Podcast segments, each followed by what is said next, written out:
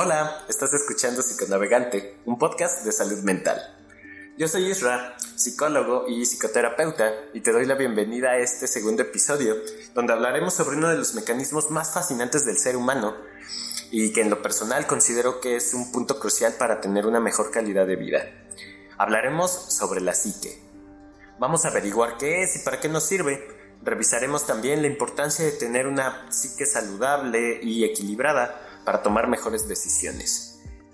Quédense en este segundo episodio para profundizar en esta función humana que nos ayuda a tener mayor conciencia de nuestra realidad, de la relación que tenemos con nosotras y nosotros mismos y con las otras personas para entender mejor nuestro lugar en el mundo.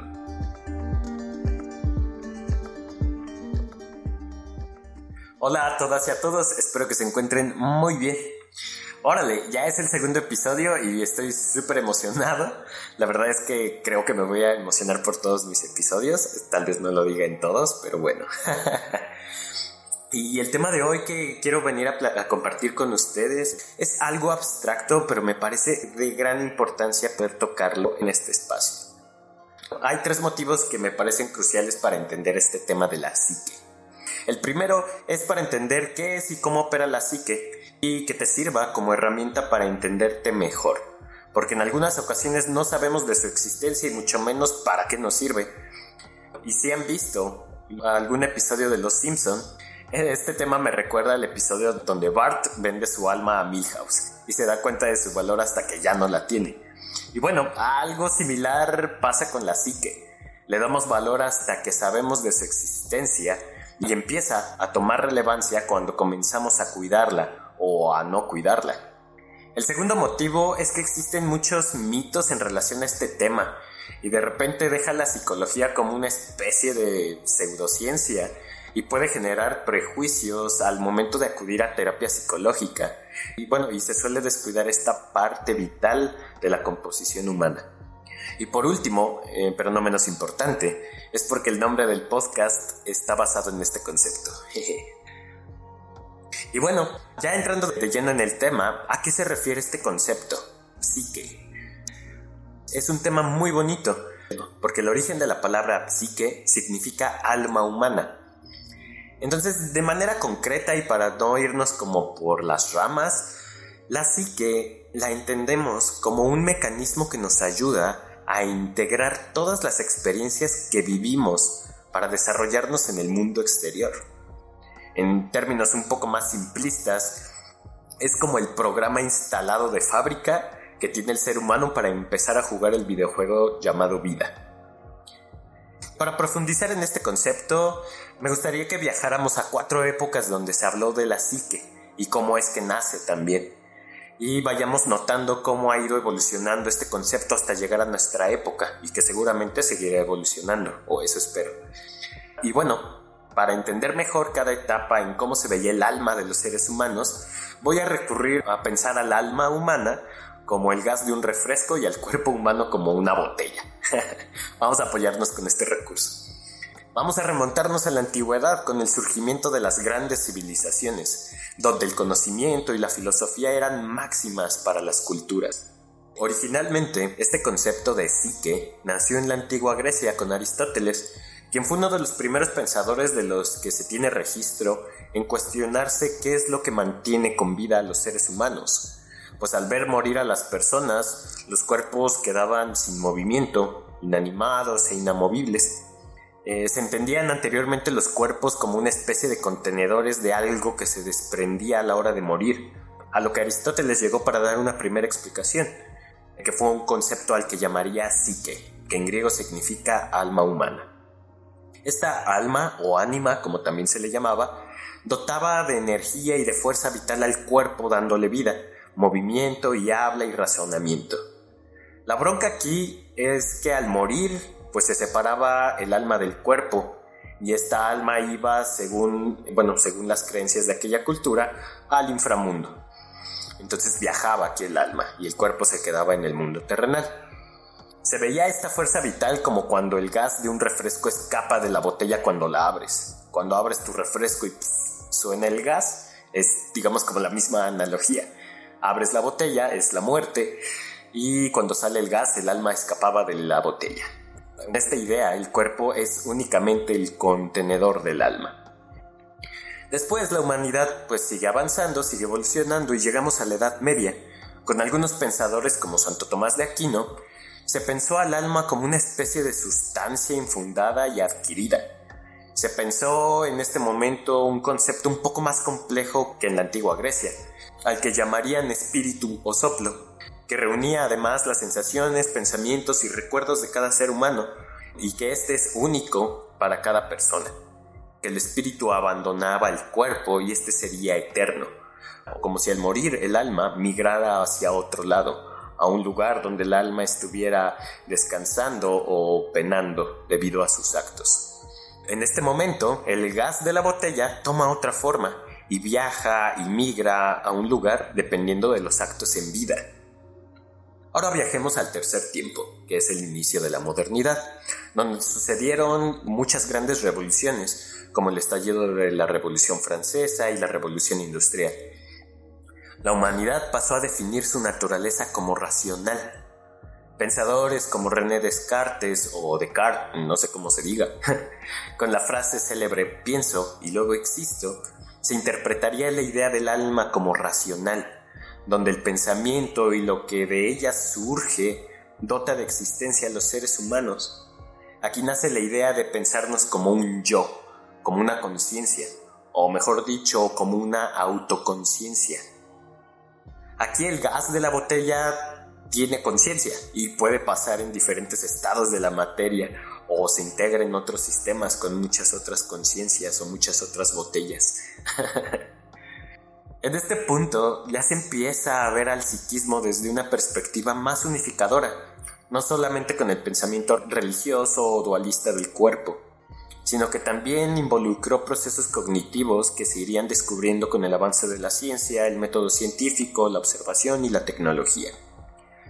Y ya en la época contemporánea, que estamos hablando digamos como en la década de 1900 en adelante, sobre todo con la perspectiva occidental, se llega a un entendimiento de la psique como una construcción más compleja con el nacimiento de la psicología, sobre todo con el surgimiento del psicoanálisis con Sigmund Freud, el ser humano dejó de ser únicamente racional y pasó también a ser un ser no solo de conciencia, sino de inconsciencia. En este punto, el gas de la botella que dijimos que es el alma es únicamente una parte de todo lo que constituye el refresco. La psique pasa a convertirse en todo el sistema, es decir, que la psique engloba el gas del refresco, el líquido, la botella, la etiqueta, eh, la taparrosca, el medio en que la botella es abierta o hasta el vaso en que es servido ese refresco. Es decir, la psique ya no solamente se refiere al alma ni al cuerpo o su separación de ambos, en este momento ya hasta como entendemos a la psique se refiere como un sistema integrado. La psique va a depender del medio, de la cultura, de las experiencias, del alma, de la espiritualidad, del medio en el que nos desarrollamos, va a depender de las experiencias y cómo las interpretamos, de las herramientas que tenemos para desarrollarnos en el mundo. Ahora bien, ya que vimos este breve recorrido de cómo es que el ser humano, a raíz de su pensamiento, trató de entender como esta fuerza vital de su origen, de que lo mantiene vivo, eh, entendamos que la psique en el momento actual en el que la concebimos agarra algunas concepciones de las anteriores, no excluye absolutamente todas, excluye algunos puntos, por supuesto, pero retoma otros de los cuales también se apoya. Está bien chido porque al final fue toda una construcción que durante años y por generaciones y por muchas personas tuvo que pasar para llegar a entender la importancia de lo que es la psique en la actualidad. Como ya comenté, la psique es importante, pero ¿por qué es importante? La psique es la resultante del conjunto de experiencias que tenemos con nosotros mismos y con las otras personas. No es algo fijo, sino que es algo que se va a estar construyendo el resto de nuestra vida. ¿Para qué nos funciona? ¿Cuál es su objetivo? ¿Cuál es su función? Pues bueno, tiene muchas funciones. Algunas de ellas, y yo creo que las más destacables, son las siguientes. Una de su forma más básica es la función adaptativa. La psique nos ayuda a adaptarnos constantemente a las variaciones que existen en la vida. Cada nueva experiencia, alguna situación traumática o alguna situación desagradable que nos genere incomodidad, la psique nos ayuda para analizar las situaciones, para interpretar las experiencias y darles resolución.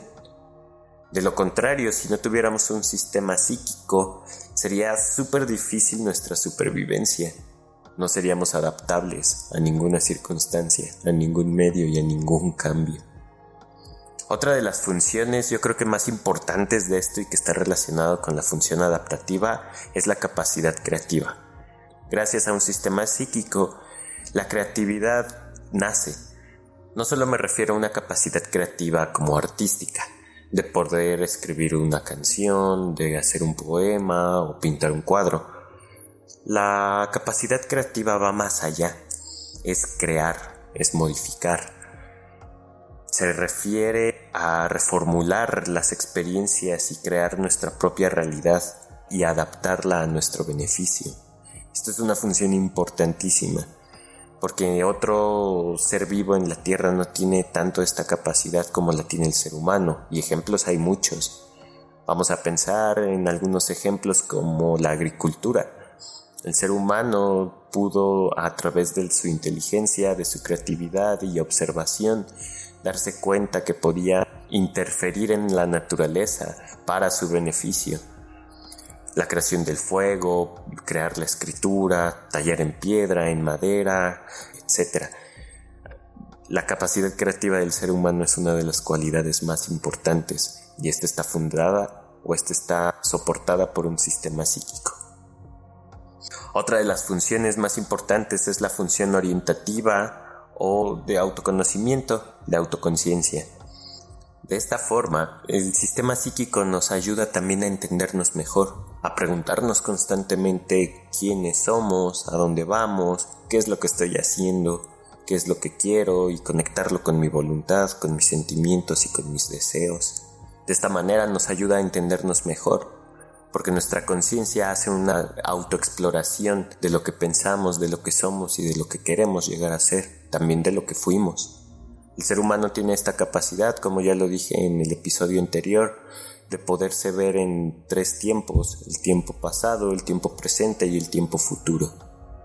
Y con esas proyecciones es que empezamos a generar un autoconcepto, nos empezamos a definir a través de esto y de lo que queremos llegar a ser. El sistema psíquico nos ayuda a entendernos mejor, pero no solamente a nosotros o a nosotras mismas, nos ayuda a entender nuestro lugar en el mundo, qué posición tenemos en nuestra familia, con nuestros amigos o amigas, en el lugar en el que trabajamos, el lugar en la sociedad. Nos pone en contexto con la realidad. También existe una función que me parece muy bonita, que es la función de equilibrar las cosas. Es decir, que unifica las experiencias tanto positivas como negativas que podemos llegar a tener. Gracias al sistema psíquico es que podemos los seres humanos darle un balance, un equilibrio a las cosas. ¿Por qué? Porque la vida desafortunadamente no todo es color de rosa, pero tampoco es toda gris.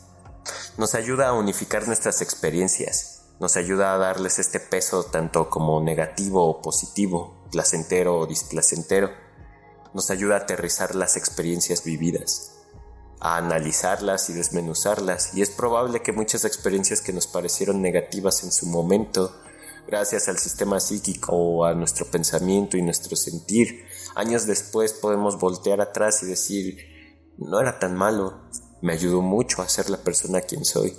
Y eso se convierte en gratitud. Gracias a este sistema es que podemos también superar traumas, superar algunas situaciones adversas. Algo también bien chido de la psique es que aunque sea individual porque es generada como por todo el sistema de que es una persona, la psique aunque se ubica en la persona o en la individualidad, en la corporalidad de las personas, también se encuentra en la corporalidad de las demás hay una psique colectiva y esto es importantísimo también entenderlo.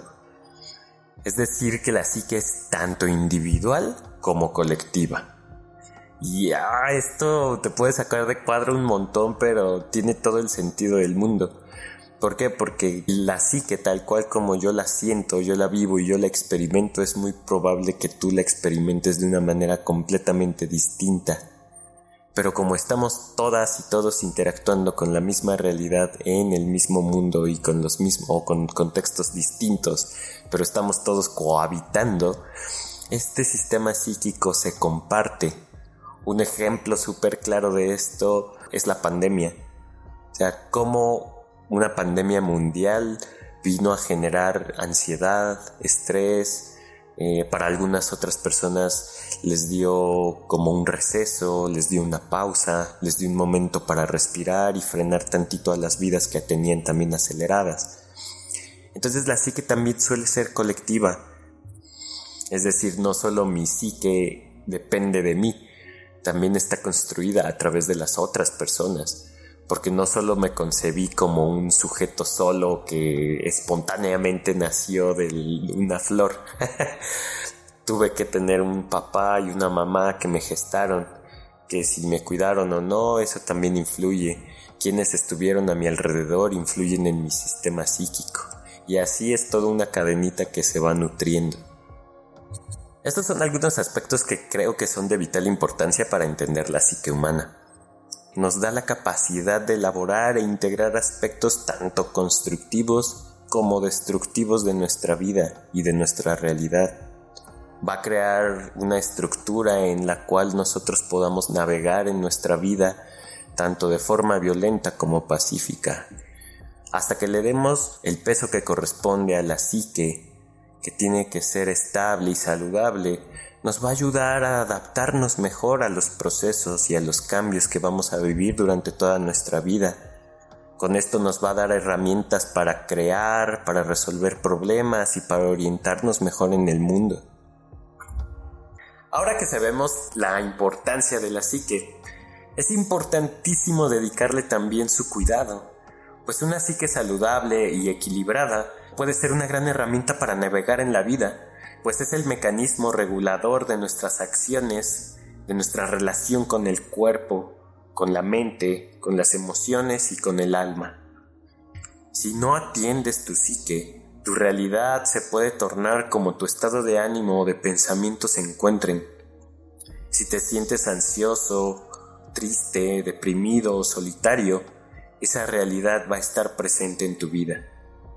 Asistir con un profesional de la salud mental te puede ayudar y te puede orientar a que esa realidad displacentera se pueda transformar en una realidad más llevadera.